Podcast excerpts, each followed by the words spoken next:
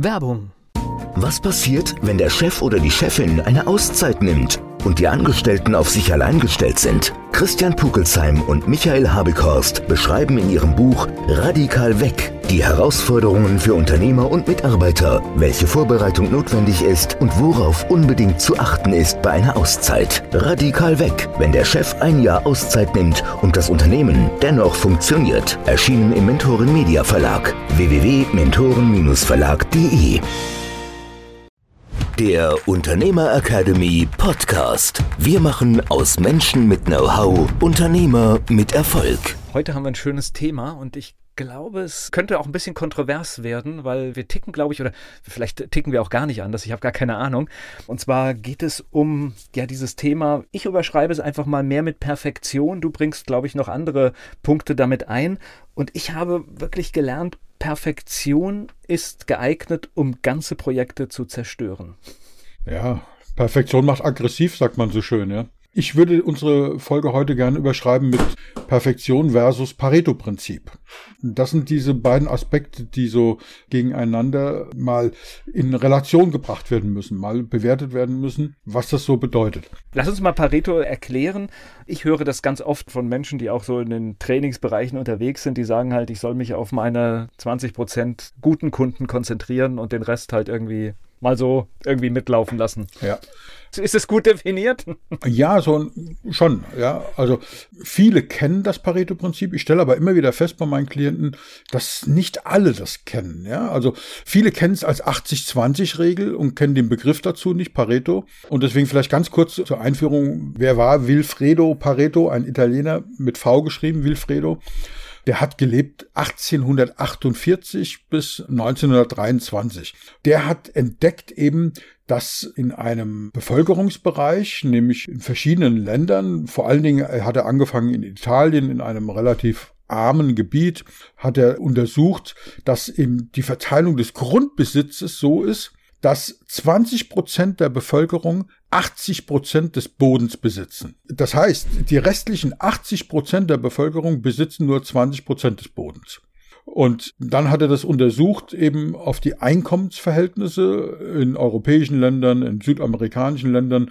Und er hat festgestellt, das ist immer so. Und daraus hat er sich dieses Pareto-Prinzip abgeleitet. Das heißt, Pareto ist ein Name von diesem ja, Wissenschaftler, der das rausgefunden hat. Und Amerikaner haben dann festgestellt, also das ist ein universelles Prinzip. Das ist nicht nur jetzt in Italien so oder in Südamerika, wo Pareto geforscht hat, sondern das ist generell so. Das ist ein Beispiel, wenn du Kunden hast, du hast 100% Kunden.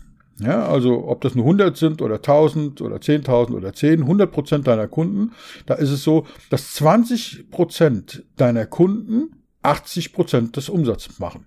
Das bedeutet, wenn man jetzt danach geht, du könntest 80 Prozent deiner Kunden weglassen. Überleg mal, was für eine Zeitersparnis und immer noch 80 Prozent Umsatz haben.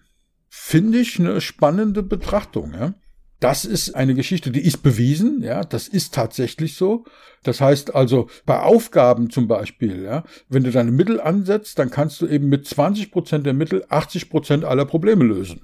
Finde ich, ist ein guter Ansatz. Ich, ich wende mal jetzt etwas ein. In den 80 Prozent meiner Kunden entdecke ich immer wieder jemanden, der lange Zeit nicht das Potenzial hatte, bei den 20 zu sein, aber irgendwann doch dahin kommt. Absolut. Absolut. Und deswegen haben wir ja auch die Überschrift sozusagen Perfektion versus Pareto-Prinzip, weil wir werden gar nicht, du hast am Anfang gesagt, ob es kontrovers wird. Ich glaube, es wird gar nicht kontrovers, sondern der Trick an der Sache ist und die große Herausforderung, was uns am Ende erfolgreich macht, ist zu entscheiden, wann setze ich das Pareto-Prinzip zu 100 Prozent ein, wann setze ich das doppelte Pareto-Prinzip ein, wo wir gleich drauf kommen, und wann muss es einfach perfekt sein.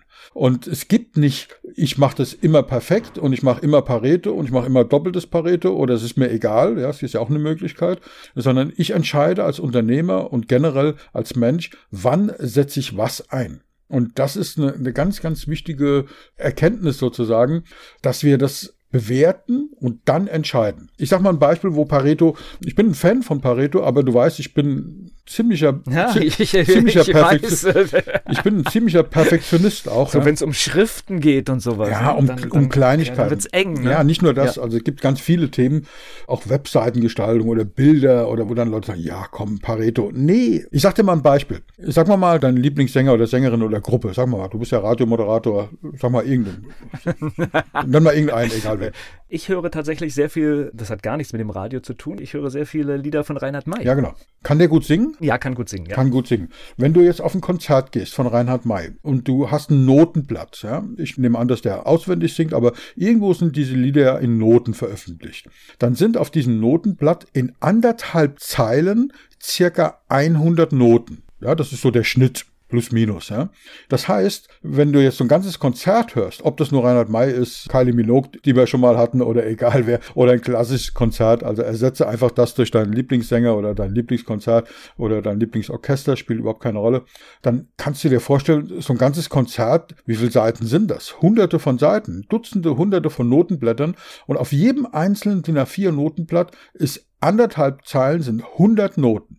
Willst du auf ein Konzert gehen, wo auf anderthalb Zeilen 20 falsche Noten drin sind. Nein. Ich nicht. Sorry, ich nicht. Ich will das nicht hören. Also es gibt Menschen, die hören eine falsche Note im Konzert. Eine. Ja, und wie viel tausende Noten sind in so einem Konzert drin? Ja? Anderthalb Zeilen, 100 Noten. Wie viel tausend Noten hörst du in so einem Konzert? Und die eine falsche, die hörst du. Ich mach's noch ein bisschen krasser, weil das ist jetzt was, wo man sagt, nee, ich will's nicht, aber wenn's passiert, so what? Das ist dann halt authentisch, da kannst du noch sagen, ist authentisch und es macht's aus und ist ein bisschen schräg und das macht's dann persönlich. Okay, Ich habe übrigens jetzt mit Reinhard May ein total gutes Beispiel gewählt, merke ich gerade. Denn ich weiß nicht, ob das, ob das jetzt alle wissen. Der steht alleine mit seiner Gitarre auf der Bühne. Das heißt, da ist nichts außer ihm. Und natürlich merkst du jeden Fehler. ja genau. Wir legen mal eine Schippe drauf. Weil da könnte man jetzt noch sagen, wenn da ein falscher Ton kommt und er lächelt dich vielleicht dann an und dann sagt man, ja, guck mal, das ist auch nur ein Mensch, wie schön, ja, so. Und dann verzeiht man ihm das. Jetzt stell dir vor, du bist irgendwie krank oder hast sonst irgendwas und musst ins Krankenhaus und hast eine schwierige Operation vor dir. Und der Operateur, der Chirurg sagt, Herr Pitsch, alles kein Problem. In 80 Prozent der Fälle klappt's, ja, in 20 Prozent halt nicht. Willst du dich von diesem Menschen operieren lassen? Nein. Nein. Und willst du jetzt zu der einen Note gehören, die er da falsch macht? Oder ist dein Anspruch, dass er bitte, natürlich gibt's immer Fehler und Fehler passieren natürlich, aber sollte der Anspruch in diesem Fall nicht 100 Prozent sein? Absolute Perfektion und zwar noch perfekter, also immer wenn es um Menschenleben geht, ja, bei Raketenstarts, ja, es sind schon Raketen explodiert, Menschen gestorben, logisch. Aber man tut doch wirklich alles und ich glaube, bei der NASA oder bei der Europäischen Raumfahrtbehörde arbeitet niemand nach dem Pareto-Prinzip. Niemand. bei jedem Flug ist das so. Bei jedem Flugzeug. jedem ganz normalen. Ja, super Beispiel. Vielen Dank. Ja, der Pilot, ihr seid gestartet und der Pilot der Lufthansa macht seine Durchsage und by the way, wir sind neu geschult worden. Ein Trainer hat uns was vom Pareto erzählt. In 80 Prozent der Fälle kommen wir auch tatsächlich an. Okay, du hast mich überzeugt. Und das ist die, die große Kunst, das zu Na, entscheiden. das übertrage ich sogar auch auf unsere gemeinschaftliche Unternehmung, den Verlag. Natürlich wollen wir nach Möglichkeit ein Buch, das zu 100 Prozent ohne Druckfehler ist. Ja, das ist genau derselbe Effekt wie bei der Note. Du liest dann diese Amazon-Rezensionen und das Buch ist voller Schreibfehler. Nein, das Buch ist nicht voller Schreibfehler, da sind drei Fehler drin, aber die springen uns ins Auge. Ja, Was hat das mit dem Inhalt des Buches zu tun? Nichts, aber trotzdem Menschen reagieren drauf. Ja, Und wir wollen das nicht. Wenn wir aber sagen, okay, bei unserer Zeitgestaltung, bei unserem Marketingaktivitäten, da macht zum Beispiel es Sinn, das Pareto-Prinzip zu bemühen. Ja? Also es ist gar nicht kontrovers, sondern die Aufgabe ist zu entscheiden, wann mache ich was. Und jetzt gibt es noch, ich habe es vorhin angedeutet, ja noch so einen Zwischenschritt dorthin. Also es gibt ja nicht so dieses auf der einen Seite, was das Versus vielleicht impliziert, dass man sagt, auf der einen Seite Pareto versus auf der anderen Seite Perfektion. Weil, nehmen wir mal an, du brauchst einen guten Anwalt. Ich sag mal einen Verkehrsrechtsschutzanwalt, weil du irgendwie zu schnell gefahren bist, weil es sehr eilig hattest und ach, irgendwie blöd. Oder falsch beschuldigt wirst und du willst wirklich einen sehr, sehr guten Anwalt haben. So, dann wissen wir, okay, es gibt Anwälte, die sind im Durchschnitt und es sind Anwälte, die sind besser als der Durchschnitt. Und für diese Anwälte gilt eben auch im ersten Schritt das Pareto-Prinzip. Das heißt, 80 Prozent der Anwälte sind Durchschnitt oder schlechter. 20 Prozent der Anwälte sind besser wie der Durchschnitt. So, und jetzt kannst du dieses doppelte Pareto-Prinzip anlegen und sagen, von diesen 20 Prozent, die besser sind wie der Durchschnitt, da legst du nochmal diese 80-20-Regel drauf, das Pareto-Prinzip, dann bleiben vier Prozent der Anwälte übrig. Das heißt, von dieser Gesamtzahl der Anwälte sind 16 Prozent schlechter als der Durchschnitt der Besten und vier Prozent sind besser als der Durchschnitt der Besten. Danach wird es ein bisschen kindisch, ja, wenn man dann sagt, nochmal, also dreifaches Pareto-Prinzip wird dann kindisch, aber dass man sagt, okay, 80-20 ist ein bisschen sehr grob, aber zum Beispiel bei der Auswahl eines Anwalts würde ich so ein doppeltes Pareto-Prinzip anlegen und sagen, okay, 20 Prozent ist mir zu wenig, aber vier Prozent, ja, also Prozentrechnung, ich hoffe, das können die Menschen nachvollziehen, 20 Prozent sagt man, sind Durchschnitt oder schlechter, 20 Prozent sind eben besser als der Durchschnitt und von diesen nehme ich nochmal das Pareto-Prinzip und sage 4 Prozent. Die hohe Kunst ist nicht zu verstehen, was ist Perfektion und immer nach Perfektion zu streben oder zu sagen, das Pareto-Prinzip ist hocheffizient, sondern die Kunst ist wirklich die Zwischenlösungen zu sehen und zu entscheiden von Fall zu Fall. Und manchmal, das, was du vorhin gesagt hast mit deinen Kunden, ich weiß, es gibt ein großes Industrieunternehmen, was relativ bekannt ist aus dem Elektronikbereich. Die haben sich tatsächlich Gedanken gemacht über dieses Pareto-Prinzip und haben festgestellt, bei denen ist das so. Die haben 20 Prozent Kunden, die wirklich 80 Prozent Umsatz sorgen. Und die haben aber einen Berater engagiert, ein Kunde von mir. Und der hat mir dann berichtet, die machen sich hochkarätige Gedanken, wie sie diese 80 Prozent Kunden mir fehlt jetzt das passende Wort, ich sag mal, verträglich loswerden. Also ohne jemand vor den Kopf zu stoßen, ohne jemand zu verärgern, weil es bringt ja nichts, wenn da schlechte Stimmung gemacht wird. Social Media ist sehr, sehr empfänglich für negative Kommentare. Also wie kann man sich von 80 Prozent der Kunden trennen, um eben mit dem restlichen 20 Prozent immer noch 80 Prozent Umsatz zu machen. Und wenn du dann mal die Kosten mal berechnest, was brauchst du, um diese 100 Prozent der Kunden zu betreuen? Was für einen Aufwand brauchst du? Was für einen Support brauchst du? Was hängt da alles hinten dran? Und wie viel Kosten könntest du sparen, wenn du nur noch 20 Prozent Kunden hättest, aber immer noch 80 Prozent Umsatz? Und es gibt tatsächlich Firmen, die sich damit ernsthaft beschäftigen und dann aber sehr verantwortlich damit umgehen. Ja, kann man jetzt sehen, wie man möchte, aber die gehen tatsächlich verantwortlich damit um und sagen, okay, wie wie können wir diese bestehenden Serviceverträge, da ging es in, dem Fall, in diesem Fall um Serviceverträge, wie können wir die, ich sage jetzt mal, verträglich, ja, um nicht zu sagen sozialverträglich, kündigen, wie können wir die ja, loswerden, auf Deutsch gesagt, aber ohne jetzt irgendwie den vom Kopf zu stoßen. Und das ist ein Riesenthema, wo die richtig, richtig viel Geld investieren, weil das Ansinnen dieses Unternehmens ist es nicht, die Menschen zu verärgern, sondern einfach ja, effizient zu arbeiten. Auch daran sieht man, dass es wirklich ein, ein spannendes Thema ist. Wobei ich jetzt überlege, ein Gedankengang, aber wahrscheinlich funktioniert es nicht in jedem Fall, könnte natürlich auch sein, wie verschiebe ich vielleicht die Prozentzahlen? Ne? Vielleicht geht ja auch 70 zu 30. Ja, in der Wissenschaft sagt man, dieses 80 Prozent stimmt. Das ist ja genau das, was ich gesagt habe. Beim Anwalt will ich diese 4 Prozent haben, die besten vier. Es gibt nicht den besten Anwalt. Also eine Perfektion kann man da gar nicht erreichen bei der Anwaltswahl, weil wer bewertet das? Wer ist denn der beste Anwalt? Der beste Anwalt für mich ist noch lange nicht der beste Anwalt für dich, weil er euch vielleicht nicht so versteht oder so. Ja? Deswegen macht da so diese 4 Prozent Regel, das macht da eher Sinn, ja, weil wer legt die Messlatte an? Und vielleicht ist es in deinem Fall 70 oder 60 Prozent, ja, dass man sagt, sagt, okay, von denen, die sich nie melden, ich glaube, das ist erlaubt, dass man diese Skala wie auf so einem Rechenschieber wie früher hin und her schieben darf und sagen, okay, das ist das eine Prinzip, 80-20, das ist die 100 Prozent, das ist die Perfektion. Und wir schieben wie auf so einer Waage, auf so einer altmodischen Waage, wo es so ein Gewicht gibt, was ich nach rechts und links schieben kann.